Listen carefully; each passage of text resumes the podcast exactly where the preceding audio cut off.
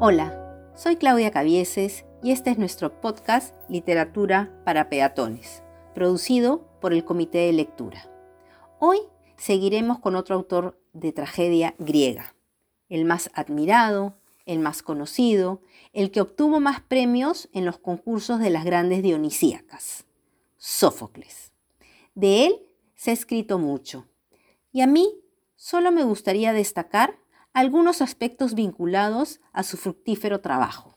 Se dice que escribió más de 100 obras, y de toda esa producción llegan a nuestros días completas siete tragedias y un drama satírico. Realizó algunas innovaciones al género de la tragedia. Por ejemplo, incrementó a tres el número de actores que se paraban a la vez en escena. Con Esquilo ya nos habíamos quedado en dos. Empezó a poner ciertos elementos de escenografía y lo que resulta más interesante es que el trabajo psicológico de los personajes cobró una mayor importancia, profundidad e intensidad podríamos decirlo de una manera simple. Son personajes más humanos, se equivocan, dudan, tienen miedo, lo demuestran y a la vez no admiten críticas, se creen dueños de la verdad. ¿Qué les puedo decir? Otro elemento muy importante es la presencia del oráculo. Ya yo había mencionado que en la tragedia el destino ya estaba trazado por los dioses. Pero en el caso de las obras de Sófocles, le da una importancia a lo que es el mensaje de un determinado Dios. Es decir, ¿qué tienes escrito para mí? Eso es lo que va a ser el oráculo griego. Un determinado Dios le da una respuesta a una pregunta que realice un mortal. Ojo, Aquí hay que tener en cuenta que el Dios habla a través de un intermediario, una pitonisa, un sacerdote, en fin. El mensaje a veces podía ser dicho de manera simbólica o de manera directa. El lugar más famoso donde se iba para recibir un oráculo era Delfos, que estaba consagrado al dios Apolo. Había que saber preguntar, guarden ese dato que lo voy a usar luego. Otro elemento que se ve en la obra de Sófocles es la llamada ironía trágica, es decir, pronunciar alguna frase, pero que luego en la realidad se vuelve contra ti. No se preocupen que yo les voy a dar un par de ejemplos. No se olviden de un detalle que nos va a servir también aquí. Los griegos saben cuáles son los temas que va a desarrollar Sófocles, conoce las historias. ¿Dónde está el gran valor de este autor? En cómo las cuenta. Son siete, les dije, las tragedias que todavía se conservan de Sófocles. Paso a nombrarlas y a dar quizás una idea de cada una. Edipo Rey, la voy a contar hoy día. Edipo en Colono cuenta la muerte de Edipo. Antígona nos habla de una historia alrededor de la hija de Edipo. Electra cuenta el mismo mito o gira alrededor del mismo mito que ya conocimos en la obra de Esquilo. Filóctetes nos cuenta la historia de un héroe griego.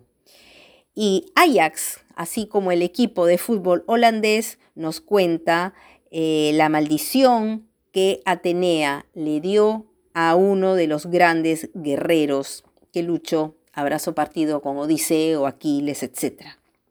Por último, tenemos las traquinias, que cuenta un episodio de eh, la pareja Heracles y Deyanira. Hoy, como les acabo de decir, les contaré Edipo Rey, un poco a mi manera, para que nos alcance el tiempo y este no se vuelva en mi contra. Me encantaría en el próximo episodio contarles Antígona y las traquinias, que me gusta mucho, pero vamos a ver cómo nos viene la mano.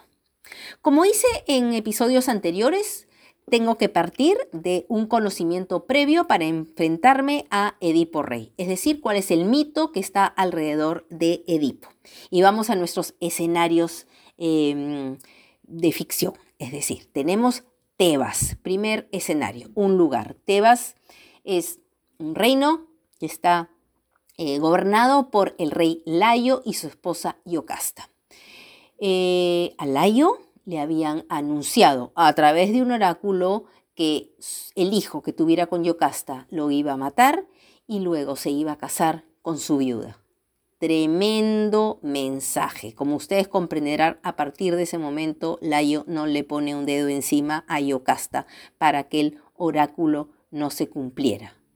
Es decir, que su destino fuese a convertirse en una verdad, pero el del destino no se puede escapar. Luego de una noche de copas, una noche loca, Yocasta sale embarazada.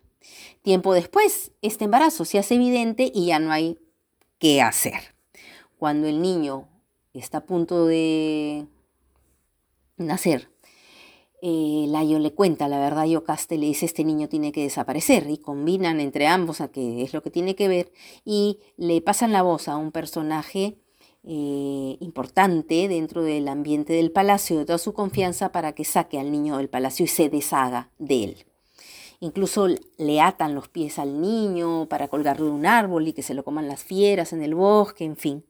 Este personaje le va a dar pena el niño y antes de abandonarlo en el bosque, avista en el bosque a un pastor que llevaba sus rebaños de otra comarca, de Corintio. Le cuenta la historia medio que no se lo digas a nadie, pero cuál es el origen de Edipo, y se va. Los reyes de Tebas están convencidos de que el niño ha muerto. El que recibe al niño se lo lleva a sus reyes, y ya le pone un nombre, a Edipus, que quiere decir el de los pies hinchados, porque así había encontrado a este pequeñín. Los reyes de Corintio, eh, y Mérope, lo adoptan y crece él sabiendo, perdón, creyendo que es hijo de estos reyes. Cuando Edipo ya crece, es un adolescente, eh, un borracho le grita en una fiesta que él es adoptado y ante esta verdad y de la que los padres le dan una respuesta muy poco convincente, él decide ir al oráculo a averiguar la verdad. Cuando podría haber hecho una pregunta tan simple, Edipo se acerca al oráculo y pregunta, ¿quién soy? Y el oráculo le dice, eres un maldito, porque matarás a tu padre y te casarás con tu madre. Pero no le resuelve, no le resuelve la, pregunta de que si es adoptado o no. Entonces Edipo se va a retirar de, eh, a ver, con esta respuesta, consternado, y huye de Corintio, no va a volver. Y vamos a dejar en esta huida a Edipo mientras que volvemos a Tebas. Los años también han pasado en Tebas y en Tebas hay una peste. No es el COVID, es la esfinge. La gente está muriendo. Y el que debe sacarlos de este problema es Layo, que va a ir a averiguar al oráculo cómo puede solucionar el tema. Se va de Tebas acompañado de una pequeña guardia de tres o cuatro individuos y en el camino va a llegar a una encrucijada, donde hay, eh, digamos, una encrucijada de tres caminos, disculpen la repetición de la palabra. Y en esta encrucijada se encuentra con un joven, un viajero, que no le da el pase. Aquí podemos imaginarnos entre el joven que quiere pasar, el viejo prepotente que quiere que lo dejen pasar. Y cuando digo viejo es para la época, no porque lo sea. Layo resultaría siendo joven hoy en día. El asunto es que se da una buena bronca entre ellos. Eh, y para resumir, este joven, que ustedes ya deben sospechar desde un principio que es Edipo, termina matando a Layo, a dos de sus guardias y uno que logra escaparse para llegar a Tebas y contar lo que ha ocurrido. Edipo, luego de esto, que sigue un poco consternado por el mensaje de que matará al padre y se casará con la madre, sigue caminando, camina, que te camine, camina y vamos a dejarlo ahí caminando. Mientras que en Tebas, la reina viuda llora a Layo pero la asamblea decide que lo mejor será que aquel que salve la ciudad le darán a la viuda por premio. Mientras tanto, la esfinge, que se sigue depositada en la puerta de la ciudad, decide que la manera que se podrían deshacer de ella, o por ahí llega este dato, es eh, contestar a un enigma que ella le va a presentar, a los que se atrevan a plantearse ante ella. Eh, a plantarse ante ella, perdón. Uno de ellos es entonces un viajero que llegaba casualmente a Tebas, efectivamente, Edipo, al que la esfinge le pregunta, para hacerla corta, ¿qué ser vivo anda en cuatro patas, luego en dos y luego en tres? Se queda pensando un rato Edipo y después de algunos minutos le dice, el hombre. Cuatro cuando gatea, dos cuando anda y tres cuando es anciano apoyado por un báculo, o sea, un bastón. Esfinge, sorprendida, tiene que cumplir su promesa, digamos así, y desaparece. Algunos mitos dicen que se va volando, otros dicen versiones que se suicida. El cuento es que, liberada, Tebas cumple su promesa y le entrega en premio a este viajante a la reina viuda, Yocasta. Pasa el tiempo y procrean cuatro hijos. Este tiempo que ya pasó, aquí recién empieza la obra. Cuando están casados tienen cuatro hijos y nuevamente una peste va a asolar la ciudad de Tebas. Los ancianos que conforman el coro le reclaman a Edipo que por favor los salve, así como ya los salvó una vez de esta amenaza. Edipo dicen, ustedes no se preocupen, yo los voy a salvar. Es más, ya empecé a tomar cartas en el asunto. He mandado a Creonte, mi cuñado, a que averigüe cuál es la solución.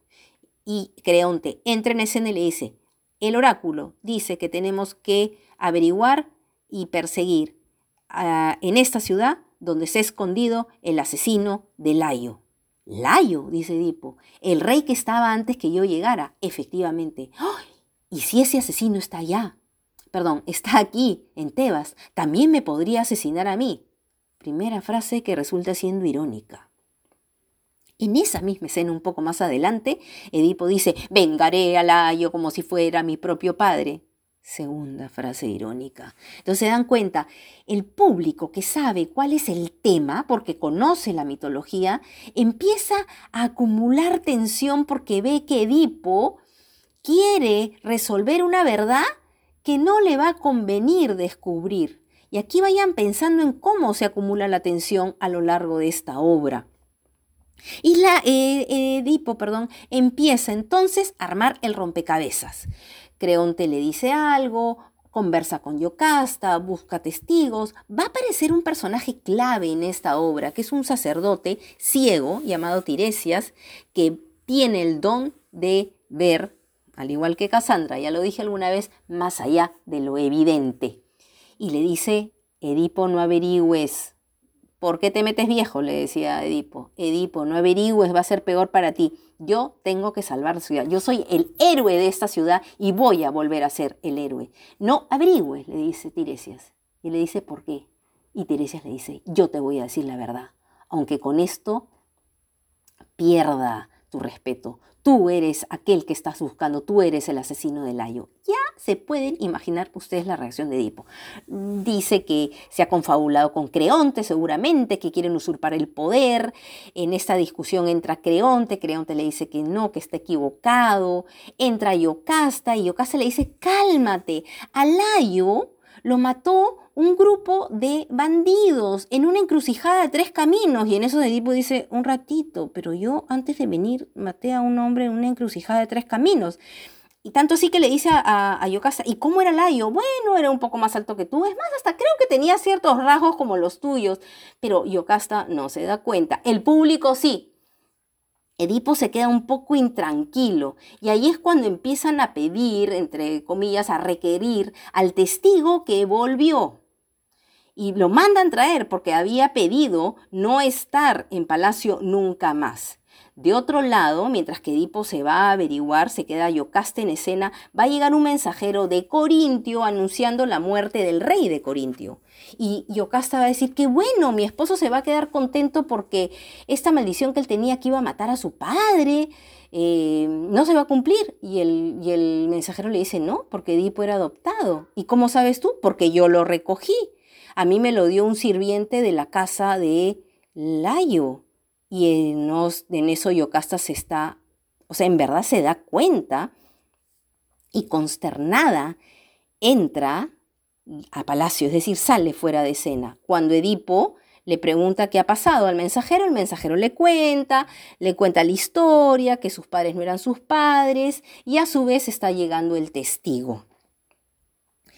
Cuando Edipo escucha de boca del testigo que en realidad, entre líneas, él es el asesino de Layo, empieza. Aquí ya llegamos a lo que vendría a ser como el clímax de la obra. Edipo se enfrenta a su verdad. Entra maldiciendo su matrimonio, maldiciendo a sus padres, maldiciendo el destino que le ha tocado vivir y ve tras Yocasta. Un mensajero va a entrar al escenario y va a decir, bodas, malditas bodas, aquí lo que ha traído todo esto es sangre, la reina se ha matado ahorcándose con su propia trenza, Edipo al verla la ha descolgado de eh, la escena y luego con sus prendedores de la túnica se ha sacado los ojos. Pero veamos ahora quién entra a escena. Y entra Edipo, recuerden que está con máscara, la túnica sangrando, las manos también con sangre, con los prendedores y la máscara llena de sangre. Y en realidad lo único que podemos esperar son las palabras de Edipo que dice algo así como, cuando tuve ojos, no fui capaz de ver la verdad y por eso no merezco ver. Creonte, su cuñado, entra en escena y Edipo le pide clemencia. Finalmente tiene que ser expulsado, todas las maldiciones caían sobre él y era la única forma de liberar Tebas. Y se va, y se va. Y yo me voy a ir. Un poco cansada, les digo, porque para mí Edipo Rey es una obra intensa. Nos deja eh, con esa tensión acumulada, agotados, porque al final, cuando ya sale Edipo, es como que se dio la catarsis, Edipo se enfrentó con su verdad y ya no nos queda nada de energía. ¿Qué les puedo recomendar después de un capítulo como este? Como un episodio como este, perdón. Más que que lean Edipo Rey, que disfruten esa obra que incluso Aristóteles dijo que era la obra perfecta. También sería interesante que investiguen un poco sobre el llamado complejo de Edipo, que tanto trabajó Freud, porque en verdad hay una riqueza psicológica en todo lo que rodea este mito que vale la pena que ustedes averigüen. Y me voy. Me voy pidiéndoles que como siempre se cuiden mucho y que recuerden que lo hermoso de la literatura que es como una gran farmacia donde hay remedios para todos nuestros males. Nos escuchamos la próxima semana.